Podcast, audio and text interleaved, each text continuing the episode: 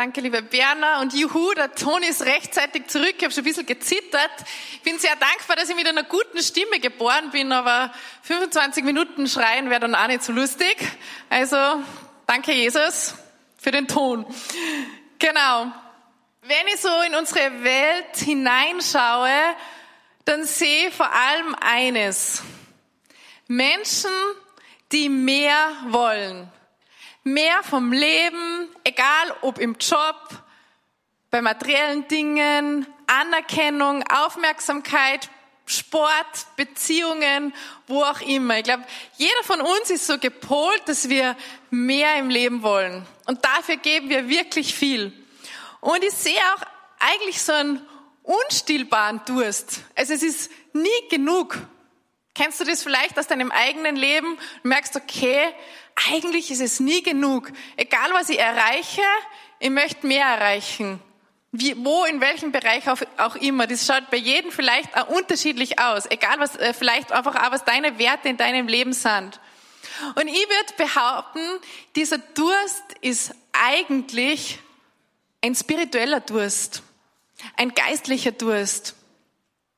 Und was ich auch noch sehe, wir Menschen, wir haben Fragen, viele Fragen, große Fragen. Warum wir überhaupt leben? Wo komme ich her? Wo gehe ich hin? Hat das Leben mehr zu bieten? Was ist der Sinn des Lebens? Was passiert, wenn ich einmal sterbe? Gibt's da was oder gibt's da nichts? Sind alles Dinge, die uns beschäftigen. Manchmal finden wir keine Antworten und deshalb unterdrücken wir diese Fragen ganz oft in unserem Leben, weil es sonst schwierig werden würde.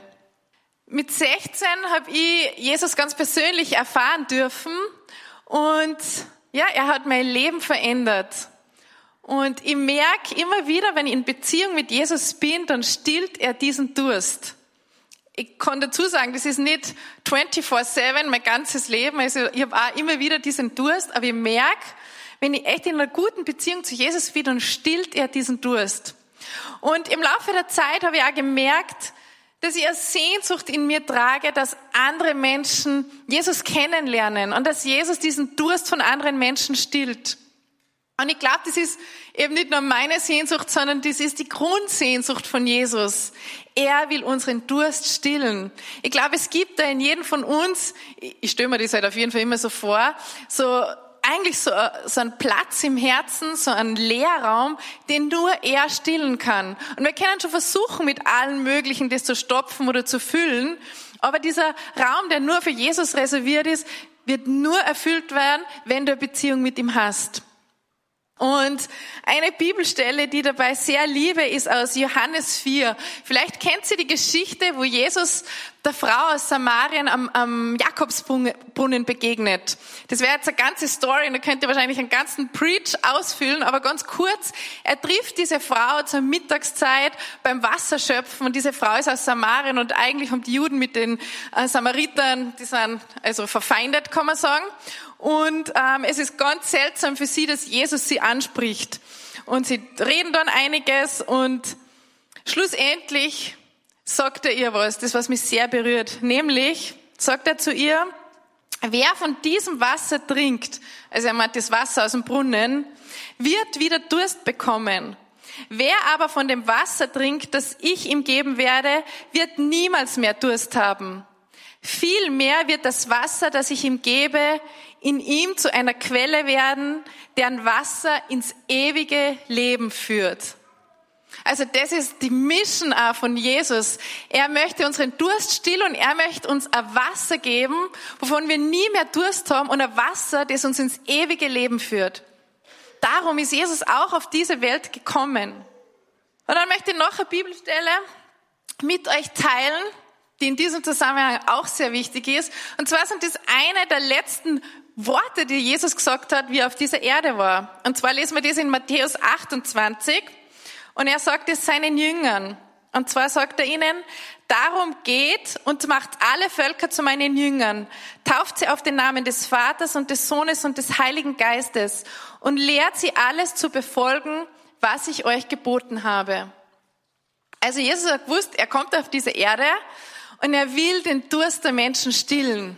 Aber Jesus hat er gewusst, Er muss am Kreuz sterben, das ist sein, seine zweite Mission, sein zweites Werk, was er für uns getan hat. Und er wird wieder in den Himmel hinaufgehen. Aber er will, dass seine Jünger, dass wir seine Botschaft verbreiten, sodass viele Menschen auch im Nachhinein noch von dieser Botschaft erfahren und viele Menschen, ähm, dass er von vielen Menschen diesen Durst stillen kann. Und ich finde es genial, wie Jesus diese Bewegung ausgelöst hat, dass wir heute 2000 Jahre später noch davon erzählen, dass Menschen heute noch 2000 Jahre später erfüllt werden mit Jesus und erleben, was es heißt, wenn er diesen unstillbaren Durst stillt. Für mich, wenn ich so einige Jahre zurückdenke, war das immer so, äh, ja, irgendwie so ein unmöglicher Auftrag. Ich denke mir, pff, was soll ich schon tun? Die kleine Lisa aus Annaberg, keine Ahnung, was sie tun, um an diesen Auftrag mitzuarbeiten. Ich war eigentlich meistens überfordert und ich muss gestehen, ich habe mich überhaupt nicht als evangelistisch, als Evangelist gesehen. Ich habe mir gedacht, also das mache ich sicher nicht. Da auf die Straße rausgehen und irgendwelche Leute anquatschen und dann von Jesus zu erzählen, nein, das kann ich nicht und das bin ich nicht. Und habe ich deswegen auch nie gemacht. Genau. Aber ich war dann 2014 in London bei einer genialen Konferenz. Und zwar ist es die Alpha Leadership Konferenz. Es ist eine Leiterkonferenz. Und plötzlich höre ich extrem viele Zeugnisse, wie ein Kurs, ein sogenannter Alpha-Kurs, das Leben der Menschen so zum Positiven verändert. Und ich habe ganz viele Zeugnisse gehört und war sehr berührt. Und ich möchte euch jetzt gleich dann ein Zeugnis ähm, zeigen aus London, welches mich damals berührt hat, 2014. Aber davor noch, das, was mir an Alpha so fasziniert, es ist nicht so, dass man irgendwem was rüberstülpt. Also, was ist Alpha? Mal ganz kurz noch vorweg, für alle, die Alpha nicht kennen. Alpha ist ein christlicher Glaubensgrundkurs, der über zehn Wochen geht. Man trifft sie einmal in der Woche für einen Abend, man isst gemeinsam, man hört einen Input und man tauscht sie dann darüber aus oder diskutiert auch gerne mal. Das ist eigentlich das ganze Prinzip. Es geht um die zehn wichtigsten christlichen Fragen, wie zum Beispiel, wer ist Jesus? Warum starb Jesus für uns am Kreuz? Warum sollen wir überhaupt beten und wie in der Bibel lesen? Was kann mir Gewissheit im Glauben geben? Gibt es was, was mir überhaupt Gewissheit im Glauben geben kann? Gibt es das Böse und so weiter und so fort? So zehn wichtige Fragen und ich finde es eigentlich eine sehr geniale Methode, wo Menschen sie in aller Freiheit mit diesen Dingen auseinandersetzen können. Ich muss niemanden was drüber stülpen, ich muss niemanden zwangsbekehren, irgendwas. Aber ich glaube, es ist wichtig, dass wir einmal in unserem Leben auch so Chancen ergreifen und uns mit diesen Themen auseinandersetzen, das wir sonst vielleicht nie im Leben machen. Und Alpha ist der perfekte Ort dafür. Genau. Also ich war in London, habe so viele Zeugnisse gehört von Menschen, die Alpha gemacht haben und das, deren Leben so positiv verändert worden ist. Und mein Mann und ich, wir sind nach Hause gefahren und haben uns gedacht, cool, machen wir einfach einen Alpha-Kurs. Und eine Freundin war mit uns dabei und wir haben auch bei uns in, in Altenmarkt ähm, Alpha-Kurse gestartet. Also vor circa sieben, acht Jahren. Und ähm, ich möchte euch jetzt als nächstes ein Zeugnis erzählen von uns aus Altenmarkt. Also, wir haben da zu dritt ähm, einen Alpha-Kurs bei uns in der Wohnung veranstaltet, haben zwölf Leute eingeladen, weil dann ist unsere Wohnung eh schon aus allen Nähten geplatzt, geplatzt und wir haben den ersten Alpha-Kurs veranstaltet. Und dann ist es weitergegangen. Wir haben den nächsten und den nächsten gemacht. Und ich glaube, so den dritten, den wir gemacht haben, da haben wir schon keine Leute mehr gekannt, die wirklich zu uns nach Hause gekommen sind. Es war nämlich so das Prinzip, die, was wir beim ersten Mal eingeladen haben, haben dann die nächsten eingeladen und dann wieder die nächsten und irgendwann war es eine ganze Runde, die ich kaum gekannt habe. Und ich möchte euch heute die Geschichte von Herbert erzählen, weil diese Geschichte auch mein Leben grundsätzlich nochmal verändert hat. Ähm, das war eben so, wir haben wieder zwölf Leute eingeladen zu uns nach Hause zum Alpha-Kurs. Und dann läutet es an der Tür und ich mache die Tür auf und denke mir, wow, da steht eine Frau mit ihrem Mann. Die Frau habe ich schon gekannt und ich weiß eigentlich total sympathische. Und dann schaue ich ihren Mann und denke mir, puh, so hätte ich mir den nicht vorgestellt. Also er hat eine Glatze gehabt und dann hat er so ein V-Shirt angehabt und da hat er einen Totenkopf tätowiert gehabt. Und man hat so ein bisschen in, sein, in seinem Gesicht gesehen, ich glaube, vielleicht ist er nicht ganz freiwillig da. Und ich dachte, wow, das könnte vielleicht schwierig werden. Ich bin gespannt. Es war ganz spannend, dann schon den ersten Abend ein bisschen zu diskutieren. Er hat auch ganz klar seine Position eingenommen. Also er hat gleich von Anfang an gesagt, so an Gott glaubt er nicht wirklich. Und wie es dann um das Thema auch gegangen ist, wer ist Jesus, hat er auch ganz klar gesagt, okay, er glaubt, dass es Jesus gegeben hat, aber er war sehr weise, vielleicht war er ein guter Lehrer, aber Gottes Sohn war er sicher nicht. Das ist unmöglich. Das war so sein Statement. Und eigentlich wollte sie nur den ersten Abend mal anschauen und ich glaube, er hat nicht vorgehabt, wieder zu kommen. Er ist aber trotzdem wiedergekommen und das hat mich sehr berührt, weil er gesagt hat, es ist eigentlich eine nette Runde und es gibt gutes Essen. so ist er wiedergekommen, Abend für Abend. In der Mitte des Alpha-Kurses gibt es dann ein Alpha-Wochenende. Und wir sind dann mit der ganzen Mannschaft nach Salzburg gefahren ins Home und haben dort unser Alpha-Wochenende veranstaltet. Und was da schon ziemlich cool war, also wir haben eine Begrüßung gemacht und habe dann eine kleine Führung durchs Home gegeben. Und ich habe so eine Veränderung bei ihm gemerkt. Er war echt sichtlich geflasht von dem, was wir im Home machen. Er hat gesagt, sowas habe ich mein ganzes Leben noch nie gesehen. Also, dass Kirche auch so sein kann, habe ich nicht gewusst. Das hat ihn dann über den ganzen Tag ein bisschen beschäftigt, hat er immer wieder davon erzählt und war echt beeindruckt.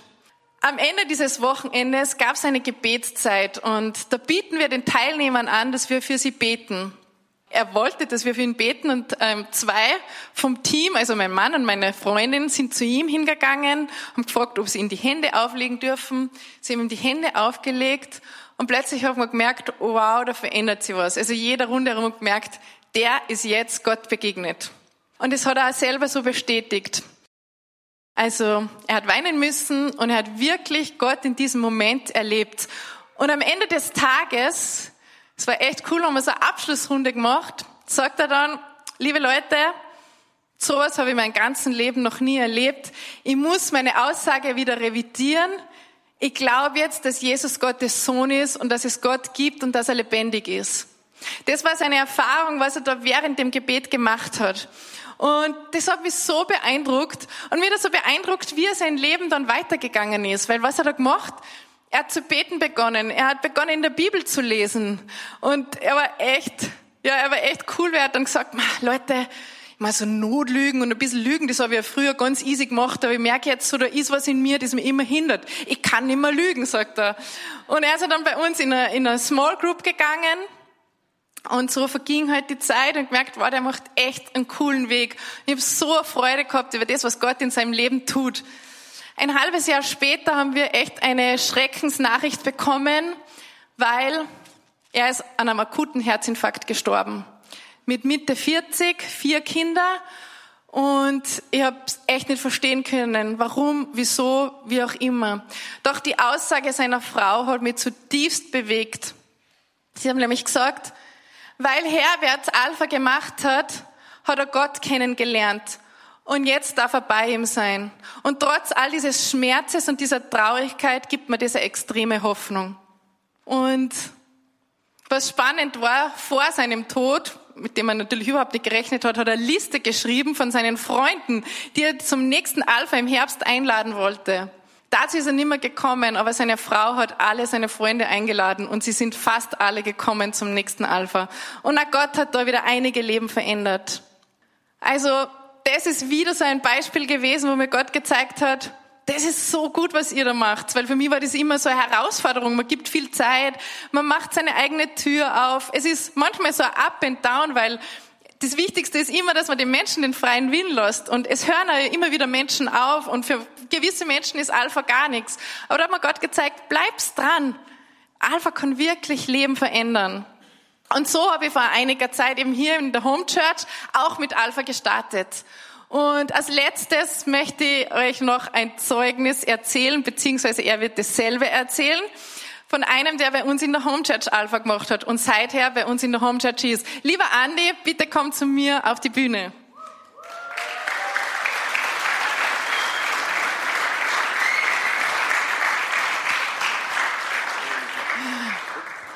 Genau. Hi Andi, Geht? geht's? Ja. Super, beide am Ton, das ist sehr gut. Genau. Andi, magst du uns mal ein bisschen erzählen, wie war dein Leben vor Alpha, also bevor du Alpha und uns kennengelernt hast? Ja, ist jetzt äh, Haben wir drei Stunden Zeit? Äh, nee, Ja, nee. sechs Minuten. Machen wir, machen wir die Kurzversion.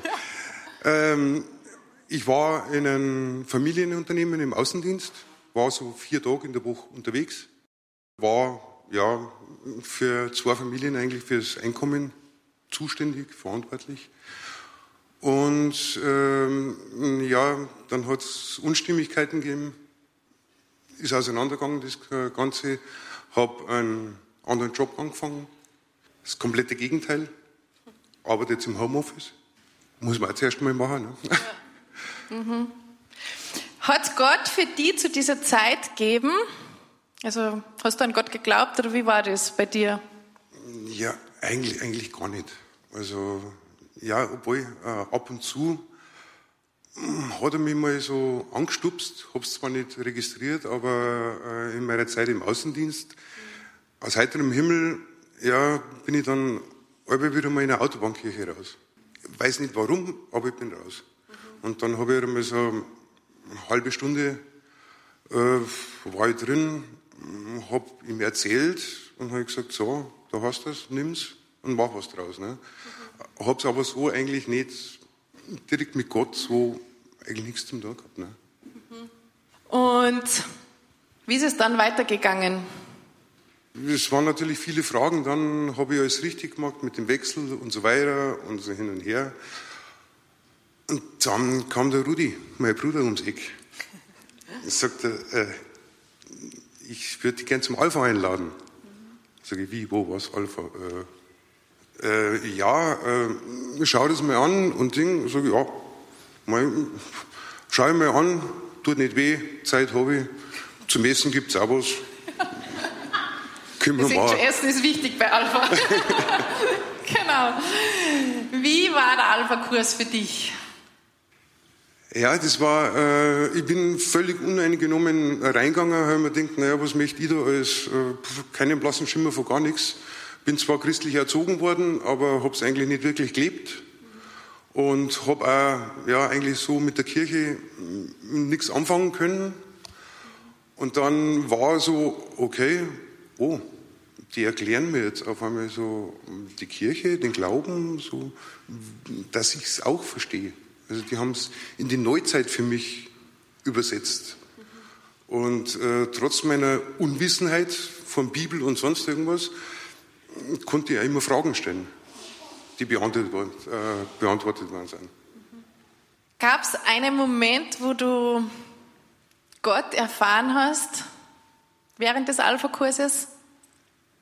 Also das war, wie vorher schon, wie du schon gesagt hast, das war bei dem Alpha-Wochenende, wo das Gebetsteam zu mir gekommen ist und für mich gebetet hat, weil ich mir dann gedacht habe, wow, das können die gar nicht wissen. Was passiert da? Was passiert da mit mir? Und dann habe ich mir gedacht, naja gut, das muss von oben kommen. Was würdest du jetzt sagen, das war so deine erste Erfahrung mit Gott, wo du gemerkt hast, wow, da gibt's wen, Hm, der ist tatsächlich da und der sorgt für mich. Was macht seither Jesus für einen Unterschied in deinem Leben? Also der Unterschied, äh, ich habe jetzt, ich habe früher immer alles alleine mit mir ausgemacht. Und jetzt habe ich meinen ersten Ansprechpartner. Und das ist jetzt Jesus.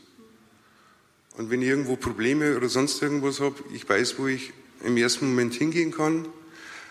Und er zeigt mir dann einen Weg und äh, gibt mir die Menschen zur Hand, äh, führt mich einfach. Voll schön.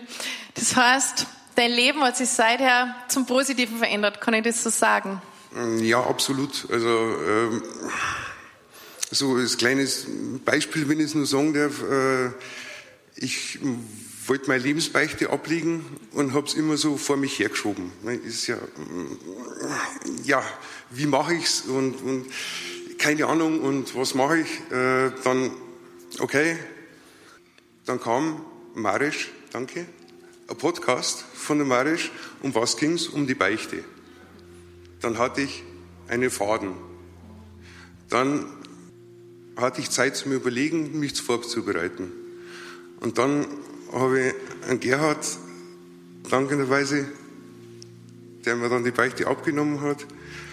Und seitdem, ja, hat sich sehr, sehr viel verändert. Hast du einmal eine neue Freiheit erlebt? Ja, ich kann es eigentlich nur mit drei Worten beschreiben. Dankbarkeit, Frieden und Hoffnung. Das sind die drei perfekten letzten Worte. Danke dir, lieber Andi. Danke für dein Zeugnis.